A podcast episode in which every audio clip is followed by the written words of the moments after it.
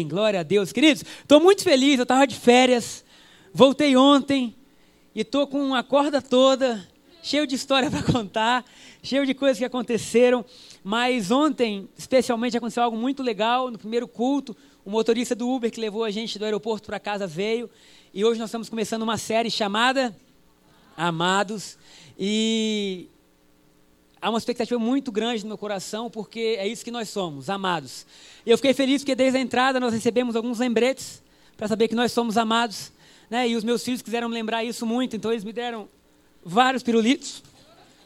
Mas o importante é que nós somos amados e desde a entrada na igreja até o momento final daqui, que nós possamos transmitir isso para todos. Nós somos amados por Deus. E o, entramos no Uber, foi muito legal, conversamos com ele. E no meio da história a gente falou que nós éramos pastores. Geralmente a gente não gosta de falar isso, assim, mas ele precisava tanto, né? E aí ele foi contando a história dele, ele falou assim: "Eu não sei se vocês vão rir ou chorar da minha história". Aí eu sempre falo assim: "A gente vai rir". Eu prefiro rir. Porque quem sabe o final sempre se alegra. E o nosso final foi escrito por Jesus.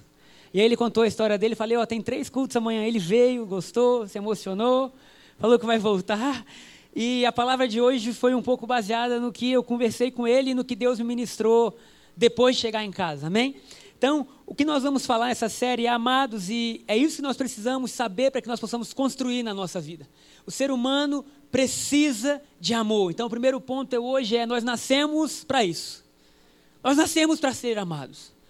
Nós nascemos para ser amados. Há algo no nosso coração que grita desesperadamente por aceitação que grita desesperadamente por pertencimento, que grita desesperadamente por abraço, por carinho, por colo. Desde criança a gente faz birra porque quer colo, porque quer atenção. A gente chama a atenção dos nossos pais de todas as formas, porque a gente precisa de um olhar. Sabe, dentro da gente Deus colocou de forma que nada nessa terra pode substituir o desejo de amor. E a gente pode ter mil e uma mulheres, mil e uma famílias, mil e um carros, mil e um empregos, mil e uma viagens, e nada disso preenche o que só Deus pode fazer. Nada disso preenche o que um segundo na presença de Deus pode fazer. O nosso coração desesperadamente grita por amor. Eu estava estudando algumas coisas sobre as crianças que não recebem amor, e elas se tornam mais iradas, mais inseguras, mais estressadas, menos atenciosas, com menos é, compromisso por crescer, mais, é, como é que eu vou dizer assim, afastada da, da, da, sociedade, simplesmente porque faltou amor. Agora, isso foi estudado em crianças, mas os adultos são da mesma maneira. Quando falta amor, a gente se isola, a gente se fecha, a gente fecha as portas do nosso coração. Então, essa série Amados, ela é tudo que a igreja de Jesus precisa para dar certo na vida. A gente não precisa de grandes templos, isso não dá certo. Deus não sonhou com a igreja com templos, por mais que a gente vá ter. Mas um dia, se nós não tivermos templo nenhum, a igreja de Atos nunca teve templo e foi extremamente efetiva. Eles nunca tiveram mega pastores e foram muito bem sucedidos, porque eles tinham a presença de Jesus com eles. Então, o que Deus sonhou para a gente é que fôssemos um povo que sabe que é amado. A frase que a gente mais gosta de ouvir, todo mundo sabe qual é, é aquela eu te amo. É aquele frio na barriga, né? Será que vai ter o eu te amo de volta? E o que Deus fala para a gente não é eu te amo, é eu sempre te amo. Porque o amor que a gente foi acostumado a ter, a ouvir a tocar, é um amor extremamente condicional. É um amor que às vezes de um ano para o outro muda. É um amor que às vezes de uma noite para outra muda. Quem aqui não é assim? Quem aqui às vezes não dormiu amando muito uma coisa e quando acordou já não amava mais tanto? Eu amei, eu, eu dormi amando, mas eu acordei meio sem amar. E quantos não receberam um amor extremamente condicional? Você sabia que você tinha que fazer algo para você receber amor. Então, os nossos filhos sabem que se forem engraçados, se comportarem bem, vão receber mais amor. É ou não é? Não tem jeito, nós somos humanos. A gente sabe quando eles estão tchu, tchu, tchu com o neném, a gente abraça, beija. Quando eles estão dando trabalho, você fala, ô oh, menino abençoado. Né? Agora, Deus, ele é totalmente o oposto da gente, porque ele não tem um amor condicional, ele é amor. É por isso que Deus te ama no seu melhor momento. Quem pode dizer amém? Mas Ele te ama no seu pior momento. Deus não te ama, Ele sempre te ama. Porque quando a gente fala Deus te ama, parece assim: Deus me ama até aqui. Deus me ama como alguém disse que me amava. Não, não. Deus sempre te ama. Deus sempre te ama. Então, nós nascemos para isso. E a base dessa, dessa série vai ser 1 João capítulo 4, versículo 10. 1 João capítulo 4, versículo 10. É interessante nós estudarmos um pouco a vida do discípulo João, porque ele é o único discípulo que Jesus teve que se auto-intitula discípulo amado. Ele fala, João, a quem Jesus amava. Agora, pasmem vocês, ninguém mais na Bíblia diz que João era amado, só ele. E o que importava para ele era o que ele dizia. Pedro não disse, Marcos não disse, Paulo não disse, mas João escreve toda vez que ele vai falar dele mesmo, ele fala: João, a quem Jesus amava. João, o discípulo amado. João, a quem Jesus mais amava. É interessante que a visão que a gente tem sobre nós mesmos, ela vai influenciar radicalmente o que a gente vive. Então, João, ele vai explicar o que é o amor. Em 1 João, capítulo 4, versículo 10, ele diz assim: É nisto que consiste o amor. Olha que coisa interessante. Não em que tenhamos amado a Deus, mas em que ele nos amou e enviou o seu filho como sacrifício para o perdão de nossos pecados.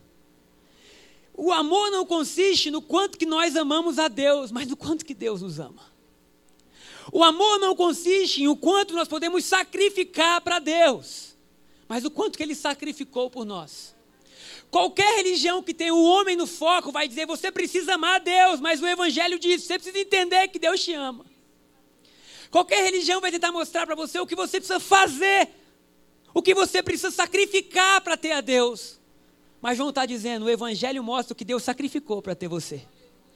E quantas religiões tentam mostrar que você precisa convencer a Deus, o Evangelho tenta te mostrar e te convencer o que Deus já fez por você. Então, é radicalmente o oposto do que a gente entendia. A ideia do Evangelho é Deus te convencendo que Ele te ama. Ah, Jesus. E quando Deus te convence que Ele te ama, então a sua vida passa a funcionar em uma outra atmosfera, uma outra realidade chamada nova aliança. Mas esse é o último ponto da pregação, eu corri um pouco. Então, nós nascemos para isso. Nós nascemos para afeto, nós nascemos para carinho. Todas as crianças têm isso. As nossas músicas falam disso. No entanto, o amor, quando ele não é preenchido por Deus, ele tenta ser preenchido de qualquer outra forma. Tem até uma, uma outra, uma música que diz aí, consideramos justa ou válida qualquer forma de amor. Não, não, não, não. A única forma justa de amor é a da cruz. Porque todo o resto não preenche. Todo o resto não preenche. Todo o resto pode acalmar, é bom, pode te fazer sentir melhor, mas quando você deita a cabeça no travesseiro, só um amor que grita eternamente: Eu te amo, que é o amor de Jesus. É por isso que o Evangelho vai colocar o amor de Jesus acima de qualquer outro, acima do seu próprio amor. Porque até quando você for infiel, Ele é fiel. E Ele vai sustentar todas as promessas dele na sua vida. Até quando você virar as costas para Deus, Ele vai se tornar então o Deus perseguidor, que te persegue por amor. O Deus que vai tentar te todas as formas mostrar que te ama. O Deus que vai tentar gritar alto, dizendo: Olha, faça o que você fizer, haja como você quiser, mas indiscutivelmente eu sempre vou te amar. Por toda a minha vida. Estou brincando, vamos voltar para a pregação. Então Deus é essa fonte que faz isso. Agora, nós chegamos à questão, então, que é o segundo ponto da pregação hoje, que estão notando, por quê? Por que, que Deus faz isso? Por que, que Deus nos ama radicalmente, intencionalmente e por que, que Ele não para? Por que, que Ele, quando o homem caiu, não falou assim, segue sua vida que eu sigo a minha vida? Por que, que Ele mesmo, tendo todo o poder, resolveu se inclinar? E resolveu compartilhar a história de um santo com pecadores. E resolveu compartilhar a história de um forte com fracos. E resolveu, no meio da história bíblica, chamar todo o homem bíblico que tinha um passado que o condenava. Por que, que Deus chama Paulo um assassino? Por que, que Deus chama Moisés um gago assassino? Por que, que Deus chama Abraão o pai da fé? Queridos, qualquer mulher solteira queria casar com Abraão. Se você é solteiro, eu dissesse, você vai casar com o pai da fé. A mulher dizia, eu quero. Até saber que Abraão era medroso e negociava sua própria esposa. Abraão, na primeira oportunidade que teve, ele chega a uma cidade depois de ser chamado por Deus. E a Bíblia fala que Sara era muito bonita. E ele fala assim: se souberem que é minha mulher, me matam. Sara, eu vou fazer o seguinte: imagina, mulherada, quem gostaria disso? Um homem corajoso assim, hein? Para não me matarem, vou dizer que você é minha irmã. E aí ele chega na cidade e diz: Nossa, que mulher linda. Ele fala: Minha irmã. Minha irmã. E aí o rei da cidade fala: Então eu vou tomar ela para mim. Abraão fala: Leve-a. É sua, rei. Imagina como essa mulher se sentia protegida nos braços de Abraão, o pai da fé. Mas naquela noite, antes do rei tocar nela, o rei dorme e sonha, e Deus aparece para o rei dizendo: Você vai morrer. E o rei fala: Por quê? Você pegou a mulher de Abraão. E ele não peguei, então Deus fala: Devolve. E o rei acorda e leva Sara de volta, dizendo: Você mentiu para mim. Quer me matar? E Abraão fala: Não, só tive medo, então toma de volta a sua mulher. Que Deus é esse que escolhe pessoas como Abraão, como Gideão, como eu, como você. Por quê? O que que nós temos que faz Deus se inclinar de tal maneira a abrir mão da sua glória e morrer numa cruz? O que que nós temos, sabe? Eu vou usar o texto que a Sheila vai fazer daqui a um tempo. Eu não sei quanto tempo ela vai demorar para fazer o texto dela. Isso é dela, eu estou usando aqui agora, ok? Nós estávamos na praia e o Pedro pegando conchas. Lucas levando caldo e o Pedro pegando conchas. De verdade. Nunca vi uma criança gostar tanto de caldo. A onda vinha, ele dançava, né? Aí, pá, caía lá na areia. Eu já, no início eu me assustava, depois eu não, ele é bom em pegar isso. E o Pedro não gostava, pegando concha. Só que toda concha quebrada, ele olhava quebrada, jogava fora. E a Charla comentou assim: que Deus é esse que pega os quebrados. Que Deus é esse que vai atrás daquilo que não tem valor nenhum. Que Deus é esse que escolhe a mim, que escolhe a você e faz dos quebrados testemunhos. que Deus é esse que fala: eu vou pegar aqueles que não valiam nada para ninguém. E como diz 1 Coríntios, capítulo 1, versículo 17, se eu não estou enganado, Gustavo, me ajuda. É 17? Não. Espera aí que eu vou achar aqui que eu anotei que diz assim: Deus escolheu as coisas. 27, 1 Coríntios capítulo 1, versículo 27. Diz assim: porque, pelo contrário, Deus escolheu as coisas que o mundo considera loucura para envergonhar os sábios, assim como escolheu as coisas fracas para envergonhar os poderosos. Verso seguinte: Deus escolheu coisas desprezadas pelo mundo, tidas como insignificantes, e as usou para reduzir a nada aquilo que o mundo considera importante. Diga yes, que é a esperança para nós. Deus escolheu as coisas tolas para confundir as sábias, as fracas para confundir as fortes. Deus escolheu a mim e a você para os momentos mais escuros da nossa vida produzir os testemunhos mais lindos. Será que eu posso ouvir um amém? Então nós temos um Deus que ele é extremamente apaixonado por nós e ele fala a resposta do porquê é simplesmente porque ele é. Ele não pode amar, ele é amor. A Bíblia fala que Deus é amor. Se você perguntar a Deus por que Ele te ama, Ele vai falar, porque isso é quem eu sou. Não tem como Ele negar a sua própria natureza. Ele é a resposta que a gente precisa. Ele é a cura que a gente precisa. Então você pergunta, Deus, por quê? Ele vai responder, porque eu sou. E porque Deus não se assusta com as suas horas mais escuras. Quem de nós, queridos, pense honestamente sobre o seu passado. Quem de nós poderia se levantar e dizer, eu estou apto? Quem de nós poderia dizer assim, eu estou pronto para carregar isso que Deus diz, eu estou pronto para ser considerado justo? Ninguém poderia. Existe um filme que expressa muito bem o que a gente está pensando, né? Aquele, o meu passado me condena. Então tem o meu passado me condena, mas também tem um filme do céu que é o meu sangue te justifica. O meu passado me condena, mas o meu sangue te justifica. Então, da mesma forma que o nosso passado nos condena, o sangue nos justifica. E é por causa de um sangue que a gente pode ter vida, é por causa de um sangue que a gente pode encontrar pessoas e simplesmente dizer a esperança. A esperança. Então Deus ele nos ama de forma sobrenatural, ele se inclina para nós e ele escreve para nós uma história onde não há descarte, diga amém. amém. Nada na sua vida é descartado. Amém. Os seus piores momentos não vão ser descartados, eles vão virar grandes testemunhos. Não fique triste, quem escreveu a sua história é bom. Talvez você esteja vivendo hoje, mas se você confia que Ele escreveu o seu amanhã, você pode descansar tranquilo, porque o final dele é um bom final. Ele é um bom escritor, ele nunca errou um final.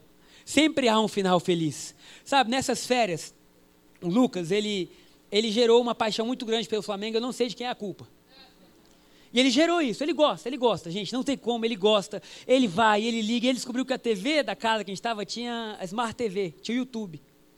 E aí ele via jogo após jogo do Flamengo. Eu achei interessante algo. Que ele viu aquele jogo do Flamengo e River umas 10 vezes. Umas 10 vezes. Mas a forma que a gente assistiu foi diferente da primeira forma que a gente tinha visto. A primeira vez, quem torcia contra o Flamengo estava feliz da vida. Até os 43. Estava assim, nossa, agora eles vão pagar. Nossa, aí saíram os dois gols, tudo mudou. Os flamenguistas estavam como? Roendo unha, preocupados. Depois do segundo gol, tudo mudou, houve alegria. Isso foi a primeira vez que a gente viu. Na segunda vez, na terceira, na quarta, na quinta, na décima vez, você vive feliz desde o primeiro minuto do jogo até o último, porque você sabe o final. Quando saiu o gol do River, ninguém ficou chateado na casa. Ninguém ficou assim, nossa, será? Será que dessa vez vai mudar o placar final? Porque todo mundo sabia a história. E nós vimos, nós passamos pela história que já tinha acontecido com alegria, porque a gente sabia o final. Deixa eu te dizer algo a sua história já está escrita. E o final já foi determinado. Portanto, você pode viver o seu presente com alegria, sabendo que o seu futuro já deu certo. Talvez você esteja passando hoje, talvez esteja passando hoje pelo momento de maior dúvida. Pelo momento onde tudo parece desmoronar e você está ali roendo as unhas, mas eu tenho a notícia do céu para você. Calma! Porque os 45 do segundo, se for necessário, Deus manda a vitória. O importante é que você viva com a plena convicção de que aquele que começou a boa obra, ele é fiel para completá-la. Ele é fiel para completá-la. Por isso, querido, na sua jornada nessa terra, onde a gente não sabe muito, onde a gente não tem muita resposta, onde a gente não entende muitas vezes o porquê que as coisas acontecem, queridos, de verdade, ou a graça é verdade, ou a gente não tem como ajudar as pessoas. Porque vem tantas pessoas necessitadas e falam assim: eu não sei o que fazer eu não tenho o que fazer. Ou você crê que ele pode, ou a gente desiste. Mas quando a gente crê que ele pode, é impressionante o que isso gera nas pessoas. É uma fé genuína de que realmente ele pode. Ele realmente pode. E isso começa a tomar conta do nosso coração, onde agora a nossa fé não está na gente, está nele. E cada mioma, cada caroço, cada, cada tumor, cada problema que aparecer, nós temos apenas uma resposta para eles e para qualquer situação: Jesus venceu. Jesus venceu. Jesus venceu. Copo novo, gente, 2020, hein? Jesus venceu. Jesus venceu. Sobre qualquer dificuldade, Jesus venceu. Então, a cruz é Deus, com todo o seu poder e toda a sua natureza por amar, encontrando um homem desejoso de amor. A cruz é a união do forte com o fraco, do pobre com o rico, do enfermo com o saudável. A cruz é a união de um Deus que decide descer e de um homem que decide crer. A cruz é a união do poderoso se tornando fraco, do majestoso vestido de glória se tornando nu, para que agora todos aqueles que estavam quebrados olhem para aquilo e digam: Nós cremos. E porque nós cremos, nós somos vestidos. Então a cruz é o sinal e é, é o grito mais alto da história: Eu te amo. Eu te amo. A cruz é Deus gritando com toda a força da sua voz: Eu amo vocês. Eu amo vocês. Eu amo vocês a tal ponto que eu abri mão de tudo para que vocês nunca mais vivessem longe de mim. É por isso que quando canta essa música e eu dançarei com você, jamais pararei, isso para mim mexe muito comigo. E tem uma parte assim, no meio de tudo te encontrei. No meio da nossa bagunça, no meio das nossas dúvidas, no meio dos nossos problemas, das nossas vidas, de repente a gente encontra um Deus que para para falar com a gente. Um Deus que para para nos amar, um Deus que para para nos atender, um Deus que para para conversar com a gente e mostra todo o resplendor dele. Então nós chegamos agora no último ponto da pregação, que é a partir da cruz é inaugurada uma nova aliança. Uma nova aliança. Deus te ama tanto que não só ele quita a sua dívida, não só ele perdoa os seus pecados, como ele te insere em uma nova atmosfera uma nova atmosfera de possibilidades, uma nova atmosfera de fé, uma nova atmosfera onde não há má notícia sobre a sua vida. É loucura. É a atmosfera do casamento dos céus. Quando você, quando são casados aqui, diga amém. Um sorriso, um beijo na esposa, é um bom momento para isso, amém? É isso aí. Tem aqueles que são meio obrigados e falam assim, é bochecha, querido. O maior retrato de Jesus e a igreja é o seu retrato com a sua mulher. Como Deus é engraçado, né? Não é? Deus escolheu juntar, enfim, não é, não é, não é nós dois aqui, amém, pastores? Mas como Deus faz isso acontecer? que foi, Moisés? Você é Jesus, é isso aí. Ontem eu fui dormir, eu estava muito mexido com tudo. E engraçado, queridos, porque nada na sua vida é em vão. Nada na sua vida é em vão. Até naquilo que é para te dar raiva, Deus vai fazer você ter vitória. Saímos, queridos, se você tem filho pequeno em avião, é um teste. É um teste. Aquilo é um teste que Deus mandou. Não tem nada para fazer, eles começam a pular, começam a ir Jesus e horas e, e aeroporto. Descemos com um monte de mala, a família toda viajando. Olha, viajar com a família do cônjuge é benção. É vitória. 15 dias todo mundo junto, aquela coisa, e, meu Deus, aí voltamos, falei, agora beleza. Falei que é bênção, gente. De verdade. Não é doutrina, que é isso, irmão. Viajamos, cara, que bênção, 15 dias, a sério, favor imerecido, voltando, bem mala, era um monte de mala, pedimos Uber, quando o Uber chega, ele olha os meninos e fala, não vou levar vocês não. Por quê? Vocês não têm cadeirinha? Aí eu nem ouvi, a ela voltou meio triste, ele não vai levar a gente não. Aí tudo bem, confesso meu pecado. Aí mandei uma mensagem para ele, porque ele não cancelou a corrida. Falei, cancela a corrida. Desse jeito, com três pontinhos, mas talvez eu tenha lido diferente. E ele respondeu: cancela você. Você que não tem cadeirinha. Aí eu quase respondi: mas como é que eu ia levar a cadeirinha na viagem, abençoado? E o meu lado cristão desapareceu um pouco. Eu lembro de eu ficar com o celular e eu pensar umas 20 respostas. E o Gabriel, calma. Jesus te ama, eu sei, Jesus, mas eu não estou sentindo nada agora. Um ódio tomando. Sabe quando você começa a sentir um calor? Eu falei, Jesus, mas Aí acharam, não, vamos resolver aqui, enfim, babá, babá, mas deu um ódio assim, pecaminoso, sabe qual é esse ódio? Aí chegou o outro Uber, o cara tratando a gente bem, esse que veio aqui de manhã, ô oh, glória. Tratou a gente bem, chegou lá, pá, levou. Quando começou a contar a história dele, a gente começou, oramos por ele, começou a chorar no carro. Deus começou a visitar ele. Saímos do carro, não conseguia dormir pensando na importância de amar as pessoas. Comecei a orar, Deus, Deus, por favor, me ajuda a amar as pessoas. Deus, que o teu amor ágape flua de mim. Eu virei para minha esposa e falei, amor, me perdoa. Aí ela, por quê? Falei, todas as vezes que eu não te tratei como Jesus te trata. Aí ela, mas isso é muito difícil. Falei, é? é muito difícil. Mas esse é o chamado para a igreja. Amar como Jesus amou. Eu fiquei pensando, cara, eu podia muito bem ter abençoado a vida daquele outro, porque se eu cansei. Enfim.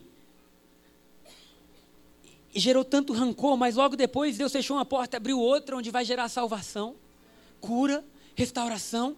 E às vezes sua mente está parada em algo quando deu errado, quando a história prosseguiu, já tem bênção vindo no seu caminho, já tem bênção batendo na sua porta, e nós temos que viver como aqueles que carregam algo superior, porque nós temos a convicção de que nós somos amados. E se nós somos amados, o que, que pode ser contra a gente? Como nós lemos, se Deus é por nós, quem será contra nós? Paulo chega a falar no mesmo capítulo: o que nos separará do amor de Deus?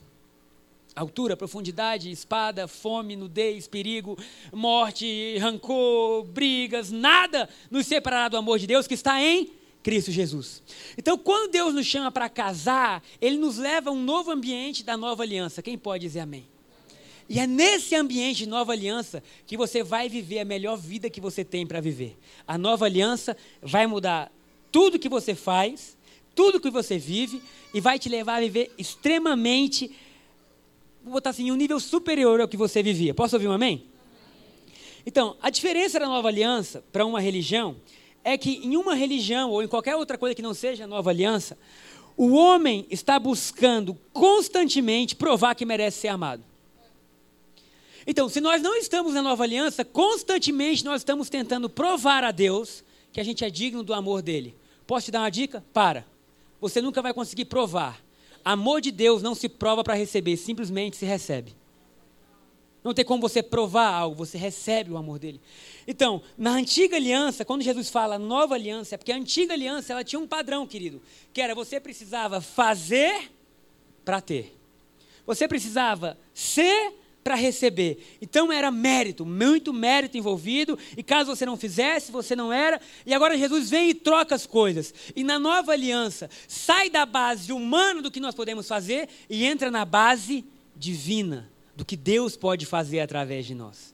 E isso é muito interessante, porque isso vai mudar radicalmente a forma que eu vivo, que nós vivemos como igreja e que todo mundo vive. Alguém crê? Vou dar um exemplo disso. A forma como você ora tem que mudar. Tem que mudar. Porque você não pode orar pedindo coisas. Pedir não é nova aliança, agradecer é. Se você pedir algo para Deus, escuta o que eu estou te falando e anota e ora. Se você pedir algo para Deus, Deus vai dizer assim: é impossível eu te dar. Sabe por quê? Porque Ele vai dizer: eu já te dei tudo em Cristo. eu não posso te dar mais nada. Tudo que eu tenho já é seu. Então, ao invés de pedir, pega. Ao invés de pedir, agradece. Então, se eu pedir, Deus me cura, Deus me cura, Deus vai dizer assim: eu não posso te curar, eu já te curei dois mil anos atrás na cruz. Toda a sua cura foi liberada. O que você faz agora, você toma posse. Ah, Deus, Deus me dá isso, Deus me dá aquilo, Deus me dá riqueza. Eu falo assim: eu já te fiz rico na cruz. Se você faz agora, toma posse. Eu estava olhando para o mar um dia. E Deus falou comigo algo muito legal que eu vou compartilhar com vocês. Primeiro, eu estava lendo um livro, vai ter aqui também no container, eu esqueci o nome do livro. Qual era o nome do livro? Eu preciso de você agora. Não há limites. Obrigado, Charlie, por nunca me desapontar. Amém, aleluia. Não há limites. Queridos, eu tomei um choque de realidade naquele livro, porque às vezes a forma mais fácil de você demonstrar a incredulidade de alguém é só você mostrar o que Jesus fez. E aí ele começa a mostrar que não há limites, aí você fica assim, não há limite, não há limite. Teve uma hora que ele colocou assim no livro. Você tem ideia do quanto que nós somos roubados? Queridos, eu recebi uma unção de guerreiro naquela hora. Eu falei, meu Deus, é verdade. Sabe aquele sentimento de que alguém tirou algo que é seu? E aí, geralmente, quando a gente fala que a gente é roubado, a gente culpa quem? O inimigo. Né?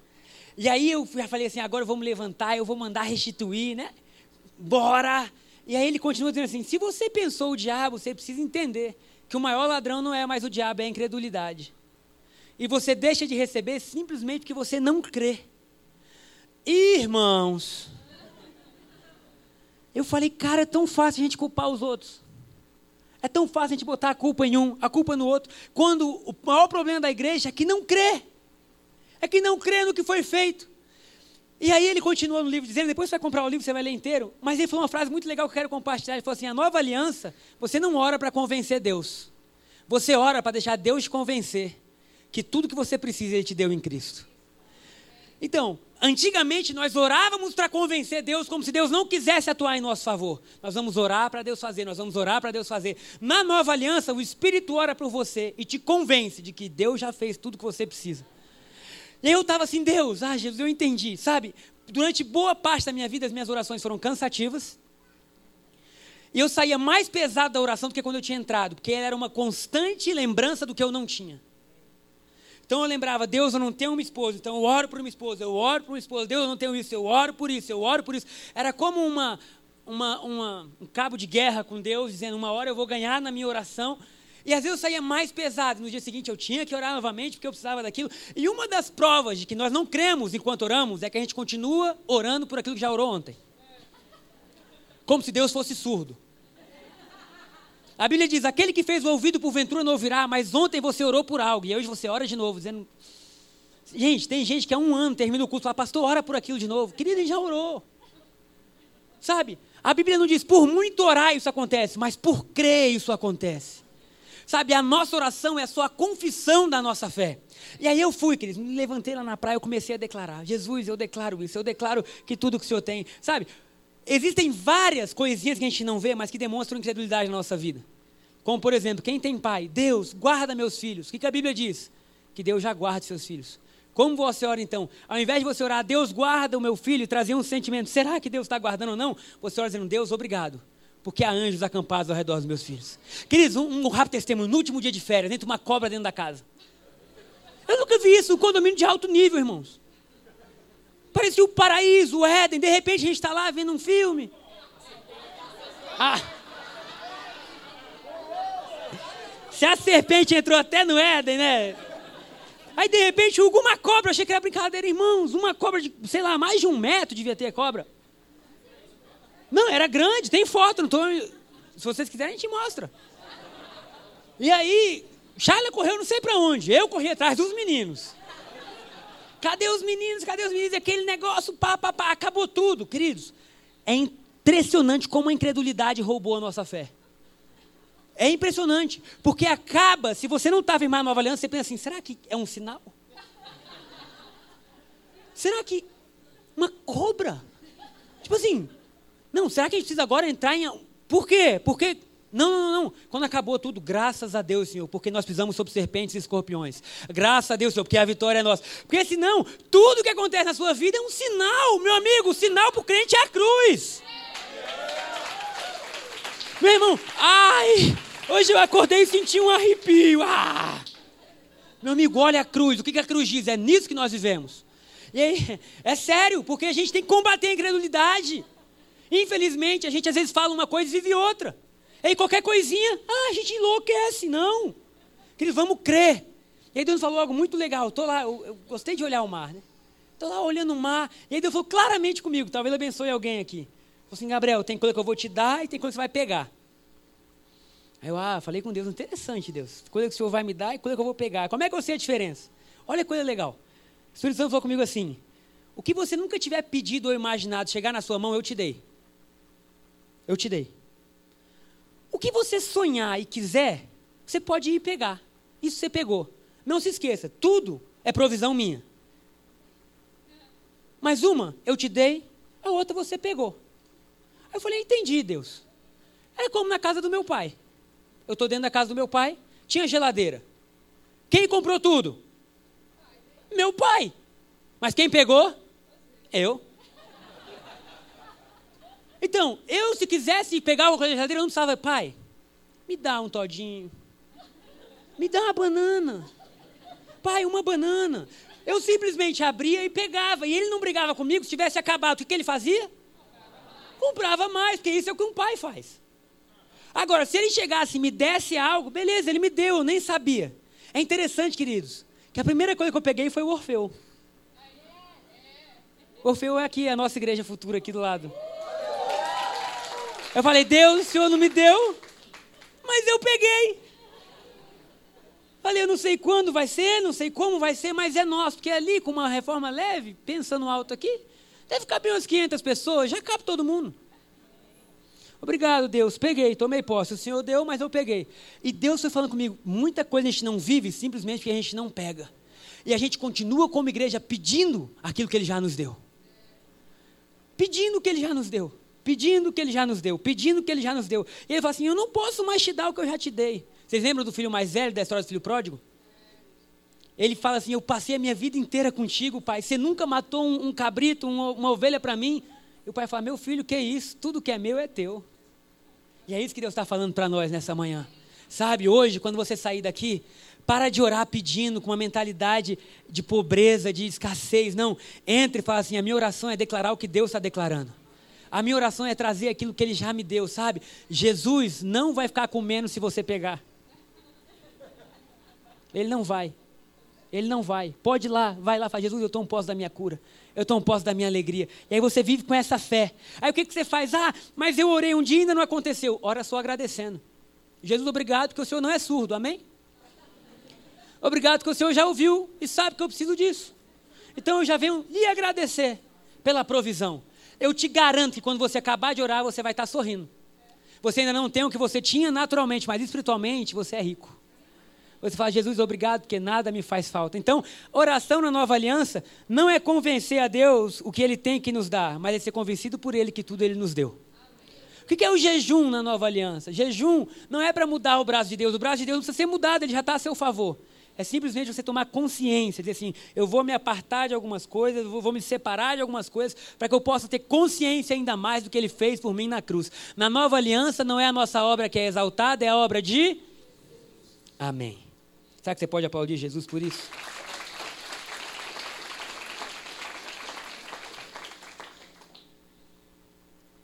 Quantos desejam amar? De verdade, assim, eu preciso amar, sabe? A cruz, ela não é apenas um grito de eu te amo, mas é um grito também de ame. ame. Ame. João capítulo 13, versículo 34.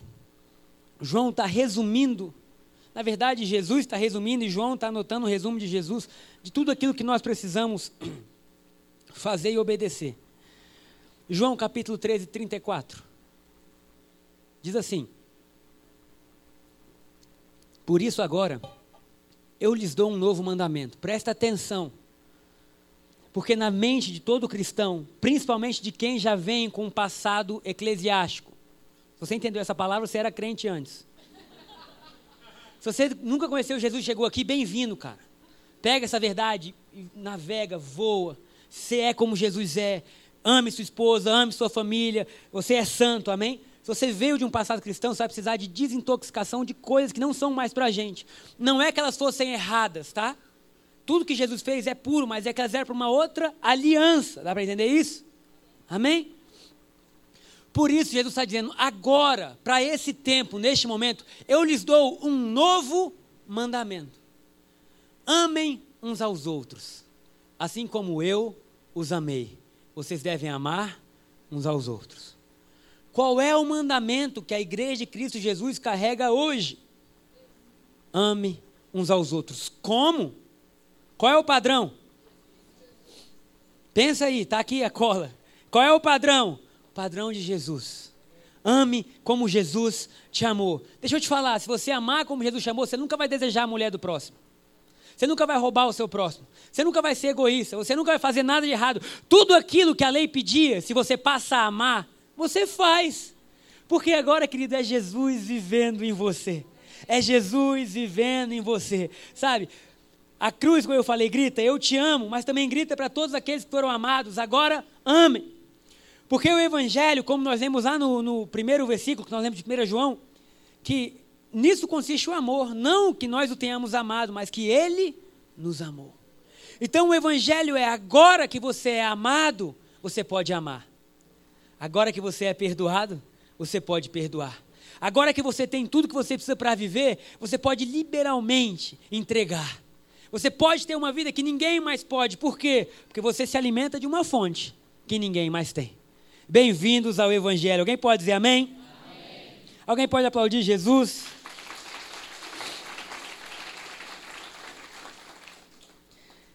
Então, na cruz, queridos, para finalizar, Deus escolhe as coisas loucas do mundo e dá sentido a elas. Deus escolhe a mim, Deus escolhe a você. Existe na versão a mensagem um versículo que diz assim: Vamos colorir o mundo novamente. Quem topa?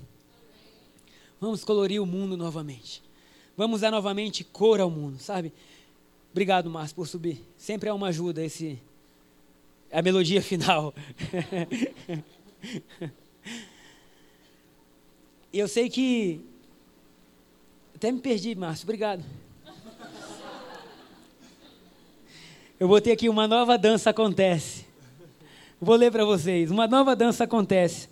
O santo com o pecador, o forte com o fraco, o rico com o pobre, o conquistador com o derrotado.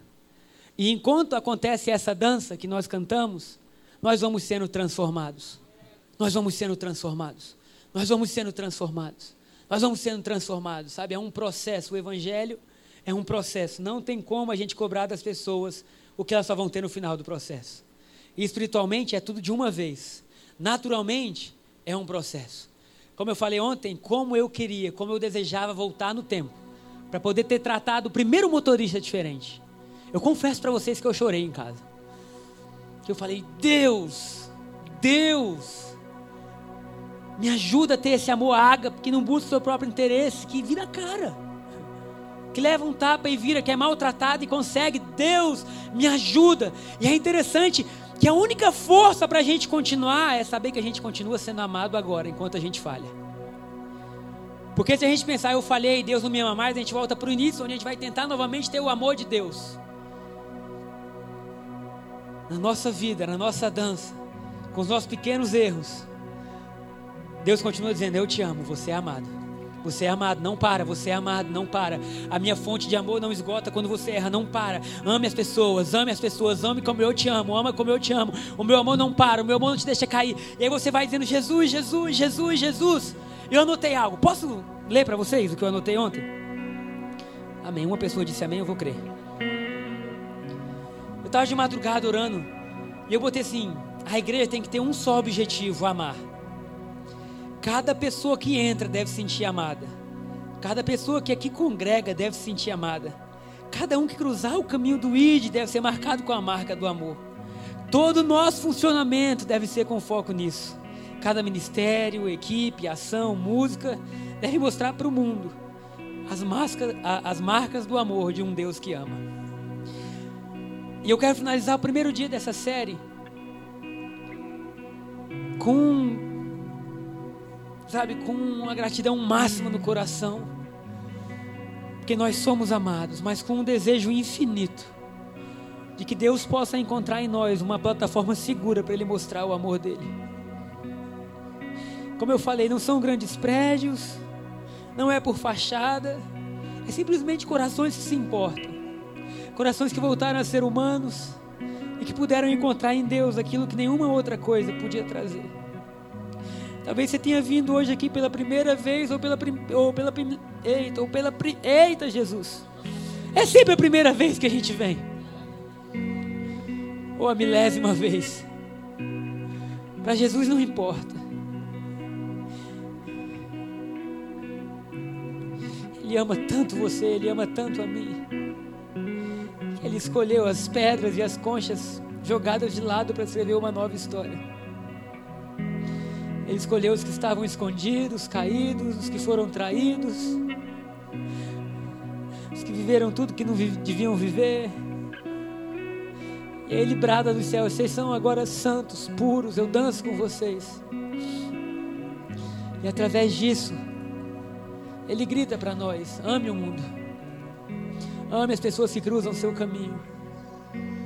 Faça simplesmente o melhor que você puder, sem máscaras, sem segundas intenções que esse possa ser o desejo do nosso coração. Que jamais fuja da nossa vida a palavra mais forte do Evangelho, que é sim, porque Ele amou o mundo de tal maneira que deu o seu único filho, para que todo aquele que nele crê não pereça, mas tenha vida eterna. Por que Deus ama? Porque Ele é. Ele é o amor. Você puder, aí onde você está, levanta sua mão aos céus. Com toda a reverência que é em nosso coração. Com tudo que há em nós, Deus. Nós pedimos a Ti, Deus. A única coisa que nós podemos, podemos pedir ou desejar, que é Deus, revela, revela mais, Senhor Revela em nós, para nós mais, Senhor. Como Paulo orou, que o Deus e Pai do nosso Senhor Jesus Cristo nos conceda espírito de sabedoria e de revelação, no pleno conhecimento dEle. E que nós possamos levar ao mundo palavras proféticas, que nós possamos levar ao mundo curas. Que como foi testemunhado pela Tati hoje, que através, Deus, de tudo aquilo que está acontecendo no nosso meio, que milagres aconteçam que os lugares escuros recebam luz, que as famílias destruídas sejam tocadas, que os filhos que estavam perdidos sejam novamente achados, Pai. Que haja uma dança, Deus, sobre nós, sobre nossa cidade, sobre a nossa nação. Que nós possamos entender que não é o quanto que a gente pode convencer, mas o quanto que o Senhor quer nos convencer de que tudo foi feito. De que tudo foi feito. Será que você pode aplaudir Jesus? Fique em pé no seu lugar. Eu quero ler um último versículo com vocês nessa noite. Um último versículo. Está em Cantares, capítulo 2, versículo 4. Cantares, capítulo 2, versículo 4. Salomão está escrevendo um livro, um livro romântico, poético, mas que revela muito sobre Jesus e a igreja, sobre o noivo e sua noiva. E ele fala assim: O rei me levou à sala do banquete, e seu estandarte sobre mim era o amor. Ele está dizendo: O rei me levou à sala do banquete, é nesse lugar que você está hoje. E a bandeira dele sobre a sua vida é o amor. o rei te levou à sala do banquete, e a bandeira dele sobre a sua vida é o amor. É o amor. Dizem que quem ama não erra. ame, ame, ame. Senhor, obrigado, Jesus, por tudo que foi disponibilizado por nós. Quantos desejam pegar algumas coisas nessa manhã?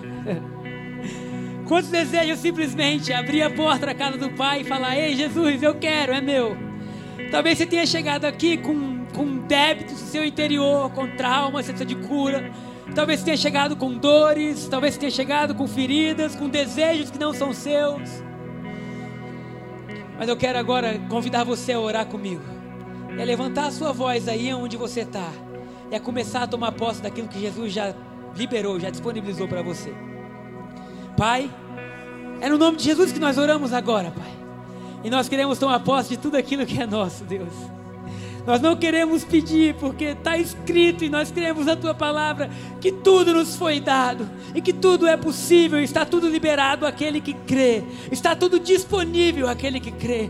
Nessa hora, como igreja, nós tomamos posse da cura, nós tomamos posse da alegria, nós tomamos posse da justiça, nós tomamos posse das boas notícias, nós tomamos posse de paz na nossa família, nós tomamos posse de liberações de processos, nós tomamos posse de tudo aquilo que já está escrito para nós. Nesta manhã de domingo, nós dizemos agora que tudo aquilo que é de Jesus é nosso. Ele disse: Vocês são coerdeiros do mundo comigo, e nós tomamos posse. Jesus, obrigado, Deus porque tudo aquilo que nós desejarmos, que a nossa alma desejar, Deus, que está de acordo com o seu coração, que é bom, que é agradável, que é justo, nós podemos tomar posse, Pai. Então, Deus, como filhos que não têm medo, como filhos que são perdoados, que são aceitos, que são amados, nós agora dizemos que tudo aquilo que é nosso vem às nossas mãos. Nós tomamos posse tomamos posse da cura. Eu oro agora por joelhos novos, por sangue novo, por, por articulações novas. Eu oro agora para que toda artrite, ouça essa palavra, artrite está sendo curada agora, em nome de Jesus. E nós tomamos posse daquilo que é nosso, Pai. Senhor, isso é o que nós conseguimos visualizar e, e entender que foi liberado. Mas nós abrimos o nosso coração para receber tudo aquilo que o Senhor ainda tem para nos dar. Muito obrigado, porque toda a provisão toda a provisão foi conquistada por Jesus. Nós tomamos posse e terminamos a nossa oração da única forma que podemos terminar. Obrigado, Jesus.